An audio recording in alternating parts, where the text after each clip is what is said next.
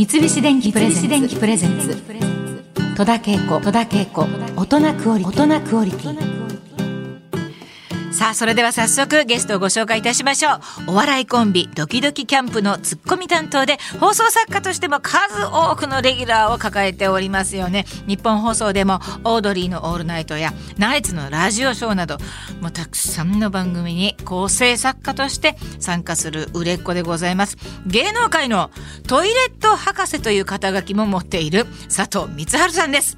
よろしくお願いします。佐藤でございます。ね。あの私のお友達でもある山寺宏一さんもですね、はい。なんかとにかくね山ちゃんは綺麗好きなのね。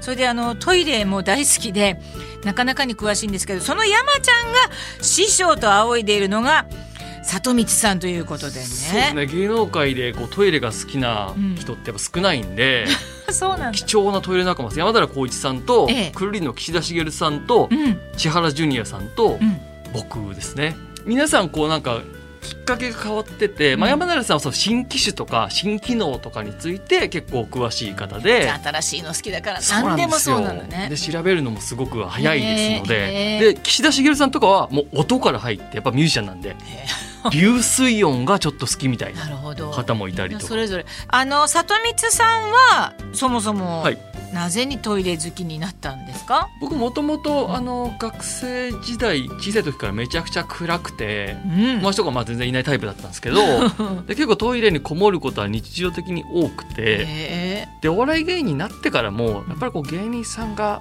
うわーっと喋るテンポとか全然ついていけなくて、なんか芸人失敗したなってなんかなんなきゃよかったなってすごい思ってたんですけど、うんうん。で大体なんかいろんな放送局のトイレをこう逃げ場としてこう出番ギリギリまで隠れてるみたいな生活をへ送ってたんですけど、うん。その時に2002年にーうん。あのプロジェクト X はいではい。革命トイレ市場を制すという、TOTO のウォシュレットをうんうん。作った本村久志さんっていう方がいるんですけど、うん。その、えー開発秘話の会があったんですよ。う。ん。でそこであこんなドラマチックにウォシュレットっていうのはうん。作られたんだなっていうので、うんこうなんかもう心に来ちゃいまして。はいでそこからトイレのショールームに行くようになりまして、へで気がついたら本当にあのトイレのことを語るトークライブやったりですとか。うん聞きたい聞きたい。でもう今もうトイレのだけで本4冊出したりとか、あと講演会やったりとかから小学校にトイレに行くことが恥ずかしいことじゃないんだよっていうお話をしに行ったりとか、うんうんうんあとトイレのバンドとかもやってるんですけど、本え当にトイレ中心のね。トイレで飯を食ってる2つの意味で。うん感じになってますね。どうして日本はこんなにトイレが発達っていうか、やっぱりあの一番まず土壌にあるのが、あの1964年の東京オリンピックの時に、はい。あの下水道の整備を一気にこのインフラの整備でしたんですよ。うん。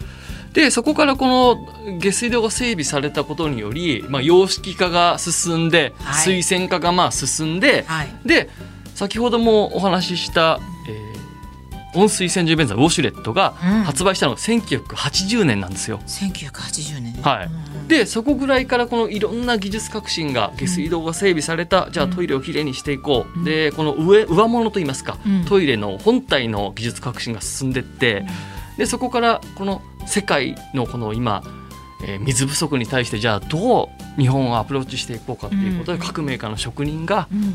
じゃあ流水流す量を減らしていこうっていう、今度ドラマが各所で始まりまして。うん。でそのやっぱあの何社かあるメーカーが技術競争をするんですよね職人たちが、昔のタンク型のトイレって1回で20リットルぐらい実はかかってたんですけど、最新式のタンクレスのトイレの流水の量って3.8まで落ちてるんですよ。へえ。すごいですね。それがたかだかここの20年30年の話で進んでったので、うん。で世界の国はやっぱりその下水道の整備がまず、できてない。はいうん。ないのでど。どうしてもじゃあ上のトイレをきれいにしていこうとか、うん。トイレの開発を進めようっていうことにやっぱなんないんですよね。うんなるほどね。はい、単純にその水の量が減るのはいいことなんだけれども でも私たちが排泄するもの自体の量は変わらなくて、はい、その量が少なくてじゃあそれはもう機能があの少ない水でもいけますよってことにいや本当に素晴らしいなってるってことなんですね。素晴らしい質問ありがとうございます。本当ですか、そうなんです。まさにうん。タンクの量を20から13ちょっと小さくしてこれでもいけるんじゃないかっていうところがステップアップだったんですけど、うん。その先ってもう流し方変えるしかないよねってことになりまして、うん。で今タンクレストイレっていっぱいあるのかなんかご存知ですか？タンクがないトイレ。はいはいはい。たくさんあるじゃないですか。うんはい。であれ水道直圧式って言うんですけど、はい。い、やもう水道に圧力かけて流そうよっていうことにうん。あの1990年とか90年後半ぐらいに、ん。あの各メーカーあの進めてって、うん。それで一気に13から6リットルまで減らしたんですよ。で同時に先ほどおっしゃってたようにそれでちゃんと流れていくのって今あるじゃないですか。すごくよ聞いてて思った。でも現に今流れてるからねと思いつつ。はい、そのために陶器のはい、形状を変えたんですね。うん、はいはい。少ない水でうん。下水道まで汚物が流れていくよううなん。形をうん。もう変えたんです。であとはその昔のトイレって穴がまあ30箇所あって、うん。こう360度全体からこうバーッと水が流れていったイメージってはい。はい。ありませんか、うんうん。あれを少量の水で流していくっていうことから発想してうん。一箇所にしたんですね。ほう。でホースをこうつまむとビュって勢い出るじゃないですか。出ますね。ああれと同じ原理で、うん。水を出す箇所を一箇所にして少なくしてこうまあ本当ホースをつまむみたいな要領でうん。勢いよく、圧をかけて勢いよく。はい、でこうちょっとトルネードさせることで、重力なんかも使いながら少量で流していくっていう仕組みを作ったってこの技術革新もなかなかすごくて。すごいですいやよく考えられてるなっていう。ね。はい、あのー今まだあの和式のトイレって、はい、あの場所によっては残ってるじゃないですか。作られてますね。はね。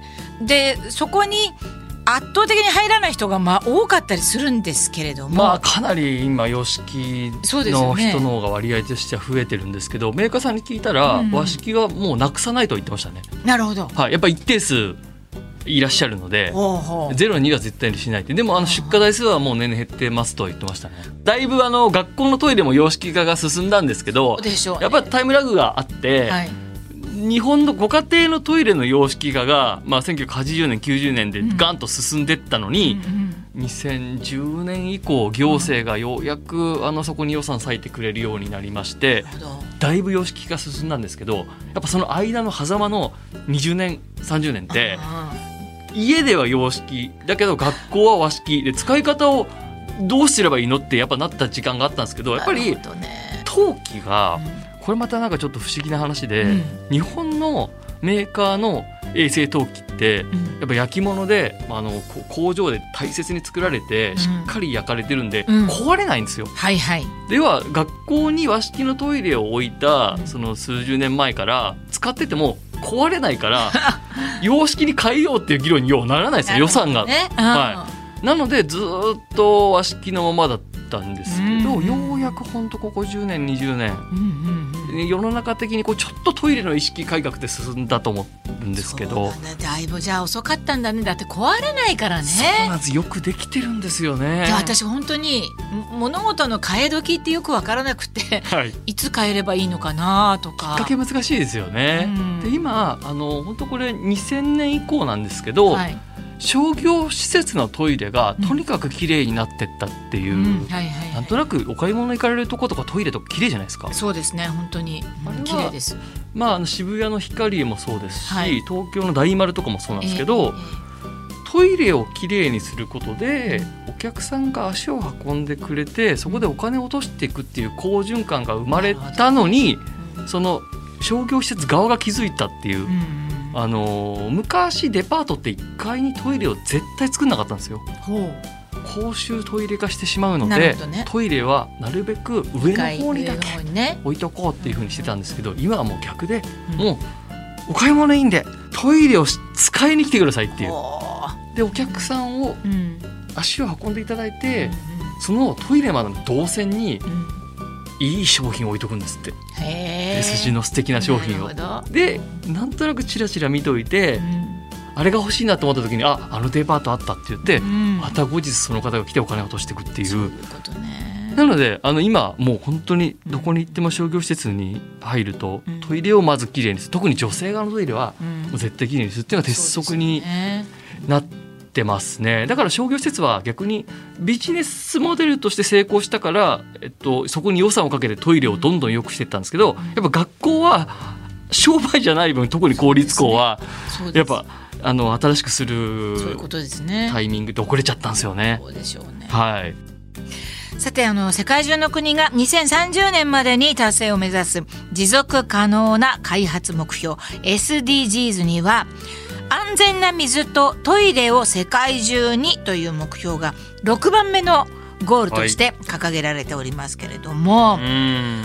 まあ地球上の多くの地域ではまだまだ安全な水とトイレがはい。ないという、そんな事情ありますよね。そうですね。やっぱりこの屋外排泄っていうところを強いられている方が、まああのうん。いろんなデータありますけど6億人とか7億人とかっていうデータがあったりするんですけど、で安全な環境でトイレできない人っていう方々もまあ数十億人あのまだまだいるって言われててはい、やっぱこの我々は日本にいるとこのどんどんトイレの環境が良くなっていってるので、うん。いまいちピンとこないところではあるんですけど、はいこの水不足って観点から言っても世界はまだまだ深刻ででやっぱ食と排泄って生きている限りはもうずっと付きまとっていくとこじゃないですか。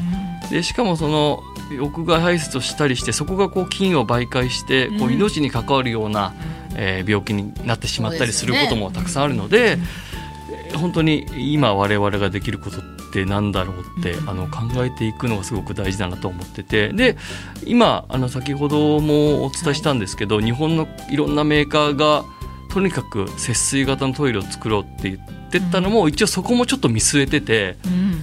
まずはその世界中の下水道の整備とかが進んでからの話にはなるんですけど、その少量で流せるトイレっていうのを今日本が先に作っといて、はい、で環境が整ったらそれをもうバーッと世界にどんどんどんどん発信していくっていうことを、まあ、日本のメーカーの人は想定しながらあの作っていったっていうのは聞きましたね。そうなんですね。はいまあなんせその下水道とか上下水道のはい、環境を整えなくてはいけないっていう。もう本当にそこに尽きると思うんですけど、でも結局それもじゃあ誰がどう予算出すのとか、あとじゃあそのす水道って水源自体はじゃあ一体誰がどう管理するのって、まあ、民営化するしないみたいな話とかも、うん。あの日本でもあったし各国いろんなことがはい。起きてて、ね。世界でいうと中国が今めちゃくちゃハイスピードでトイレと環境が良くなってたんですよ。うんそれは単純にえ中国自体のある種バブルといいますか、いろんな企業がそこでしっかり収益を上げて、うん。うん。であの環境を良くするだけの財力を、まあ、あの持ち合わせたのでう、ん。もう本当に本当数十年前まではもうなんか外にこんなどどどうなっちゃってんのっていうぐらい。よくないってすごく聞いてる。私は実際行ったことないけれども、う。ん。すごかったんですけど、もう今逆にそのなんかトイレがそのスマホと連動してとか IoT だトイレだみたいなもう電化製品のすごいものと連動したみたいなトイレがバンバン中国で売れてて。えだから本当にちょっとしたそういう意味じゃ環境とかきっかけで、えっと、良くなっていくようなとこもある、うん。もちろんその中国でも地方に行ったらまだまだ全ー然うん。整ってないとこもあるとは思うんですけど、そうなんね。水不足としてはあの本当にせ世界中であの良くなる兆候は基本的にないので。どうじゃあその良質な、えー水源を確保しながらその水質をしかも上げながら衛生環境を整えていくかっていうのは、まあ、めめちゃくちゃ難しいですけどでも里光さんは特にあの水質を改善するという目標にはい。注目しているということで、やっぱりこの水質が上がっていかないとそのどんなにその水源を確保して水が流れて下水道が整備されてもうん。うんずっとそこにこう菌が媒介されてしまったりとか。そういうことですね、はい、逆にそこそれによって不健康になってしまう人が出てくるってリスクが上がるだけっていう可能性もあるので、となるとこの水質を上げるっていうのを意識しながらまあこれめちゃくちゃ大変なんですけどああそうなんだけどでもまあ両方がねないとね、やっていかなきゃいけない片っぽだけでもダメだってことですよね。はいでまあ、すっごくリアルに言うと多分2030年ってなかなかすぐじゃないですかそうすぐすぐあっという間なんでここまでになかなかって難しいと思うんですけどでもこうどっかこの道中2030年までの道中でとんでもない開発とか発明は一個あのどっかできるような気もしますし、うんはい。もう期待したいなというところそうですね。三菱電機プレゼンツ。戸田恵子。戸田恵子。大人クオリティ。大人クオリティ